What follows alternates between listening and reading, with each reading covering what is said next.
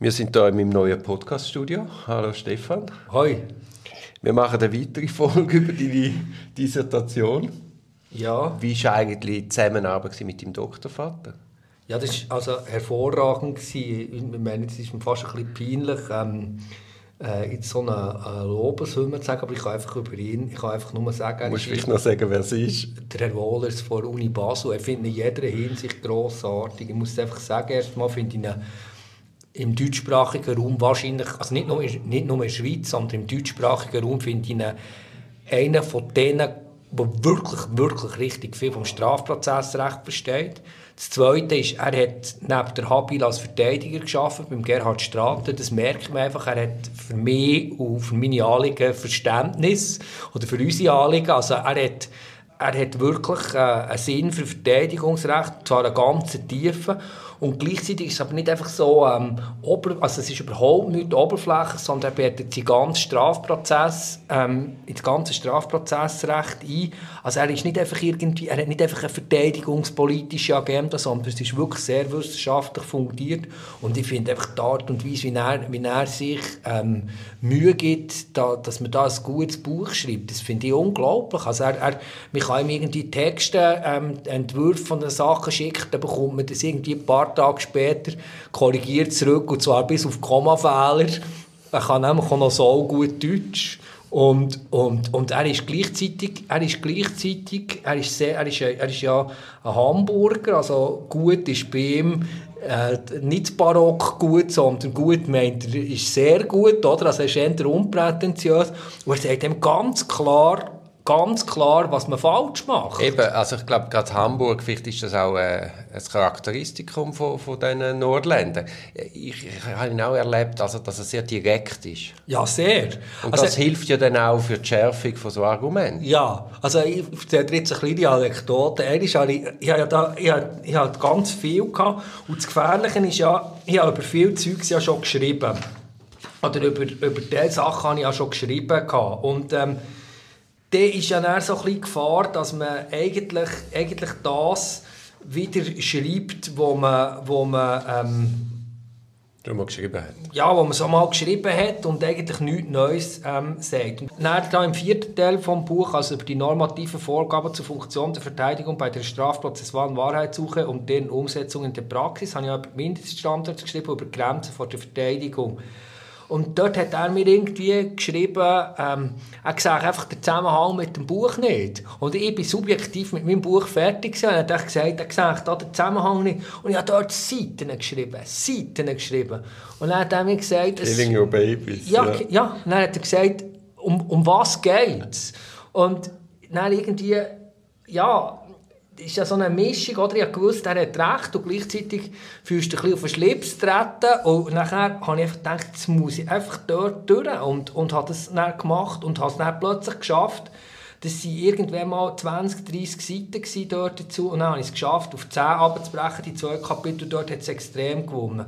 Oder zum Beispiel habe ich ganz viel über das Innenverhältnis und das Aussenverhältnis geschrieben. Und dort, hat, dort habe ich nicht geschrieben, sondern das hat mir geschrieben, aber das habe ich ja schon Aufsätze publiziert und, und, mein, und in meinem anderen äh, Einführungsbuch habe ich geschrieben. Und das ist weißt, so ein Es, das einfach schreibt, wie man manchmal, wenn man, wie man manchmal am, am Abend um 12 Uhr schnurrt ohne Punkt und Komma. Und so habe ich geschrieben. Und dann hat er mir zurückgeschrieben, ja, was ich dort schreibe, das stimmt alles. Aber ich habe mir vor wie der Kato, der Eltern, der immer wieder geschrieben hat, Karthago, wie sie zerstört haben. Und das charakterisiert ihn mega gut. Er, er, er, er kritisiert direkt Säck, er hat, einen ganzen, er hat so einen, einen, guten Humor. Also es hat auch etwas, in der direkten Kritik hat es immer etwas Liebevolles. Nein, ich finde ihn wirklich einen grossen, grossen Lehrer. Jetzt vorher hast du gesagt, wie weit man darf gehen in der Interessenvertretung. Wie weit darf man gehen? Bis an die rechtliche Grenze, aber kein Millimeter weiter und kein Millimeter weniger. Gut, aber wo liegt die Grenze, lieber Stefan? Das ist die grosse Frage. ja, eben. Also, zu dem schreibe ich auch. ja, ja, meine, ja. Die Frage von der rechtlichen Grenze von Verteidigung, das ist ein so gutes Dissertationsthema. Ähm, wer über das will etwas schreiben kann etwas schreiben und es gibt noch viel. Nein, also die rechtliche Grenze von der Verteidigung, das ist ja, also ich gehe, ich gehe auf das ja auch ein, und, und, und, und schreibe dort auch meine Meinung. Ähm, wir haben ja einerseits Grenzen, die sich aus dem Strafrecht ergeben.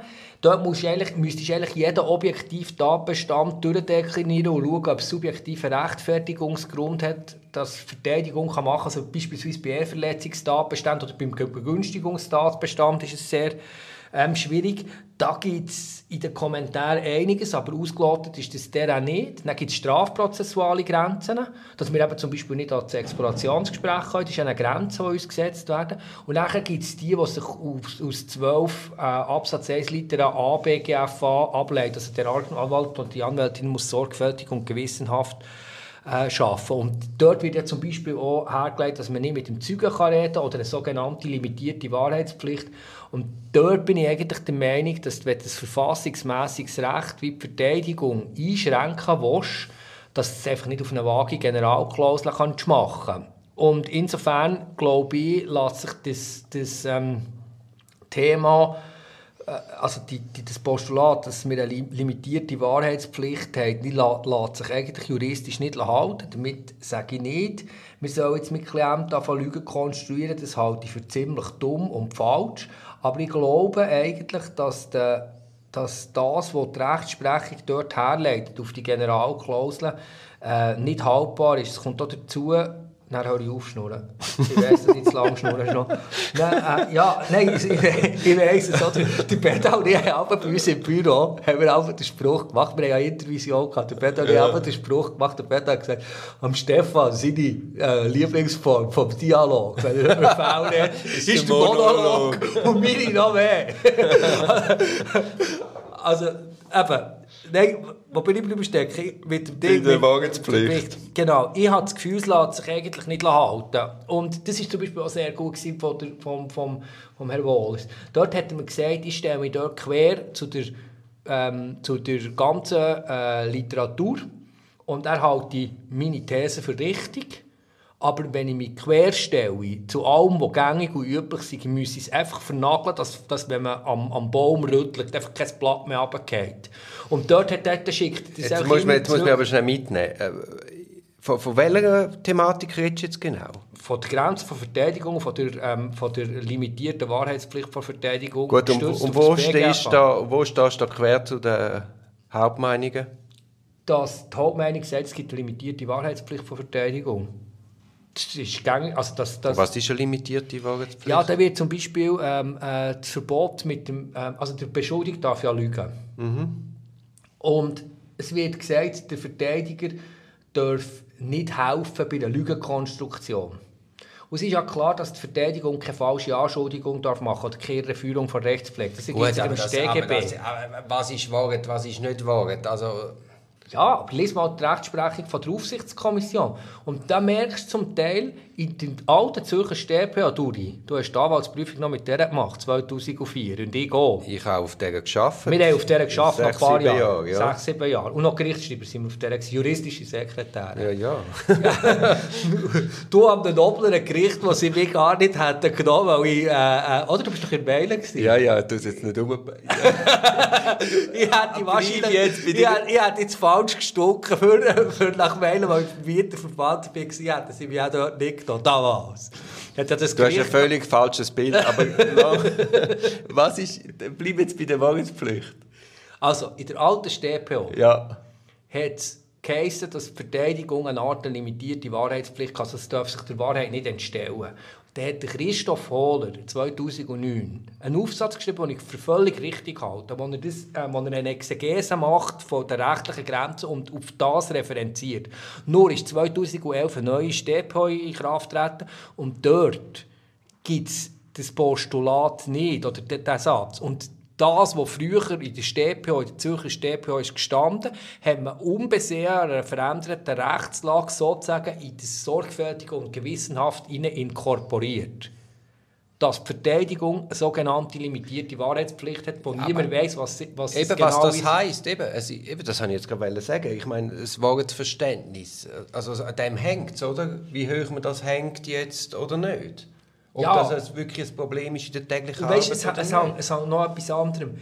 Der Witz von einem Strafverfahren ist ja, dass vor dem Strafverfahren dass die Wahrheit ja, gar nicht feststellt. Die musst du ja finden. Also, der von Schirach hat es ja mal noch gut gesagt. Er hat gesagt, er hat noch nie einen schuldigen Mörder ähm, ähm, vertreten, juristisch. Weil entweder sei er unschuldig und dann wird er für unschuldig gesprochen, oder dann sei er noch nicht schuldig und dann hat er ihn noch nicht vertreten. Also erst, erst mit dem Urteilsspruch wird jemand zu einem schuldigen Mörder und vorher ist er es eben nicht. Lügen hat ja immer auch erhebliche Risiken in einem Verfahren. Ja, natürlich. Und, und meistens ist es eben gar nicht schlau, auf die Art meinen zu verteidigen. Ja. Also ich glaube, das ist von, gar nicht von grosser praktischer Relevanz. Nein, aber nein, es ist es nicht. Aber es zeigt, dass man also was, also es zeigt aber, dass man gestützt auf eine Generalklausel bereit ist, verfassungsmäßige Rechte einschränken. Und das ist problematisch. Oder findest du nicht? Du schweigst. Das kennen wir von dir eigentlich nicht so. Also wo, wo siehst du denn die Einschränkung? Die Einschränkung ist das, dass man sagt... Wir haben eine limitierte Wahrheitspflicht, wobei wir nicht wissen, was das ist. Also ja, wo ist denn da eine Einschränkung? Das ist ja sowieso das Problem in der, all, all die hehren Begriffe und, und das nicht geschärfte in der schweizerischen... Nein, aber Turi, das ist das, was... Das, das, das, das mit dem Diego, wir haben Diego näher so eine Festschrift... Diego Gefäller. Diego Gefäller und ich so einen Festschriftsbeitrag geschrieben. Und das Problem ist doch, wenn du eine Aufsichtskommission hast, wo nicht eine, eine klar konturierte Rechtsprechung hast, dann tust du dich im vorauseilenden Gehorsam diesen Orten einschränken, wo du es gar nicht müsstest. Und das ist das Problem. das ist nicht das, das Problem, ja. Aber es ist nicht nur dort das Problem, es ist überhaupt das, ist überhaupt das Problem. Aber wenn die Verteidigung über Grenzen geht, über die rechtliche Grenze, dann verletzt sie, verletzt sie das Recht und das darf sie nicht. Wenn sie aber nicht bis an die rechtliche Grenze geht, und zwar bis exakt an die rechtliche Grenze, dann verletzt sie das OR, weil dann war sie der Auftrag von dem Klient, von der Klientin nicht optimal. Also ist es mega zentral, dass man weiß, wo die rechtliche Grenze ist. Und im Moment weißt du nicht, wo die rechtliche ja, ja. Grenze ist. Aber das ist das Grundproblem von unserem ganzen Strafrecht momentan. Was ist das Grundproblem. Also dass du sehr oft eben nicht weißt, oder zumindest weißt all mit diesen Revisionen und nochmal eine Änderung und nochmal eine Änderung, schau die ganze Covid-Gesetzgebung an. Schlussendlich hat ja gar nicht mehr gewusst, niemand mehr gewusst, wer was wann gilt. Das stimmt, ja. Das ist ein rechtspolitischer Unsinn, der momentan einfach abgeht. Das stimmt, ja. Und das, ist, das ist jetzt gut. Das sind jetzt Ausläufer, die auch uns betreffen. Aber hast du das Gefühl, es tut dich in der täglichen Arbeit einschränken? Nein, mir nicht. Aber ich habe, ich habe das Gefühl... Aber gerade weil eben Konturen nicht geschärft sind, kann es gar nicht zu Einschränkungen kommen. Das ist die eine These. Du kannst auch sagen, weil Konturen nicht ähm, ähm, ähm, geschärft ist, gehen die Leute nicht bis an die, an die rechtliche Grenze. Nein, aber versetz dich doch mal zurück in dein 30-jährige Ich versetz dich doch mal zurück. Du hast das Patent und jetzt, jetzt hast das Patent und bekommst das Patent, du gehst an den Anlass und trinkst Weisswein und deine Familie ist stolz, dass der Duri das Patent hat und, und, und alle haben Freude und deine Freunde haben auch Freude und dann fährst du als Anwalt an. Die Tendenz ist doch die, dass du am Anfang nichts falsch machen willst. Und dann gehst du in den Kommentar nachlesen. Das ist auch richtig. Und wenn es dort nebulös ist, dann traust du im Zweifelsfall eher zu wenig als zu viel. Das ist, das ist, einfach, das ist einfach eine Tendenz, dass, dass wenn, wenn, wenn nicht klar ist, was, was, was zulässig ist oder was unzulässig ist, dann gibt es eine Art Selbstzensur. Da bin ich echt überzogen. Ja, da bin ich völlig bei dir. Es ist ein bisschen auch typenabhängig. Ja, und sicher. ich würde mal sagen, Leute, die es wirklich Strafrecht ziehen auf der Verteidigerseite, die sind da, davor wahrscheinlich noch ein bisschen mehr gefeit als andere Anwaltskategorien. Ja, ja, habe ich auch das Gefühl. Aber ich muss zum Beispiel sagen, ich muss zum Beispiel sagen, bei mir, also jeder hat so seine eigenen Erweckungserlebnisse. Aber als ich wirklich, als ich wirklich frei geworden ganz frei als Verteidiger und gesagt habe, ich folge einfach nur meinem Gewissen, meinem rechtlichen Gewissen. Und, und das heisst nicht, dass ich mich nicht orientiere, was rechtlich geht, aber der Maßstab, was ich mache, ist, dass ich mal in Kommentare nachschaue und wenn es nicht klar ist, folge ich meinem rechtlichen Gewissen und ich folge überhaupt bei meinen Handlungen meinem rechtlichen Gewissen. Für mich ist der, der, der Fall, als ich dann den Brian habe verteidigt wo ich so einen saumässigen Gegenwind hatte im 2013, dort habe ich wie gemerkt, entweder bleibe ich mir jetzt treu oder der kippe. Und dort bin ich mir treu geblieben, aber es hat mich mega viel Kraft gekostet und seither fühle ich mich frei. Aber vorher, die ersten sieben, acht Jahre, hatte ich, hatte ich auch das Gefühl, ich war nicht todgemüserisch, Aber so die Art vom richtig frei schnaufen, von einfach sagen, ich, ich, ich, ich versuche die Rolle wahrnehmen. Ich muss sagen, ich finde, es braucht ein paar Jahre, bis man, bis man die Identität gefestigt hat. Es hat jeder seine eigenen Erlebnisse, was es ist, aber es ist nicht einfach etwas, was von Anfang an gibt, das wäre für die jungen Kolleginnen gäbig wenn, wenn, wenn die Aufsichtskommission über die Rechtsanwälte sich durchringen nur das einschränken, was wirklich verboten ist und alles andere sagen, ja, das lassen wir zu, dass sie Verteidigungsrechte werden vor Verfassung von EMRK, von StPO gewährt. Jetzt, nach dem Plädoyer, muss ich sagen, jetzt kommen wir ganz viele Beispiele in Sinn von Kollegen, wo man schon das Gefühl hat, sie, sie sind ein bisschen gebrochen, weil sie eben so Verfahren hatten. Eben. Und nicht, weil sie so Verfahren hatten, weil sie Angst haben ja, vor diesen aber Verfahren. Auch, aber die, die ich jetzt meine, die gebrochen sind, das, weil sie so Verfahren hatten. Ja, und dann gibt es Leute, gibt's Leute, wo, das war auch schon bei dir im Studio, gibt es Leute, äh, äh, wo, tonnenweise Verfahren in den 80er Jahren hatten, also wie der, wie der Bernie Rambert oder der Marcel Bossone, ist auch so jemand, der Verfahren hatte und die hat es nicht gebrochen, sondern richtig angestachelt. Die gibt es auch. Das ist einfach eine, das ist eine Frage vom Phänotyp, vom Genotyp und von allen anderen mehr. Das ist ein Podcast aus der Reihe Auf dem Weg als Anwältin. Ich hoffe, der Podcast hat dir gefallen. Für mehr Podcasts schau doch auf meiner Homepage www.duribonin zusammengeschrieben.ch. Viel Spaß beim Entdecken von weiteren Podcasts.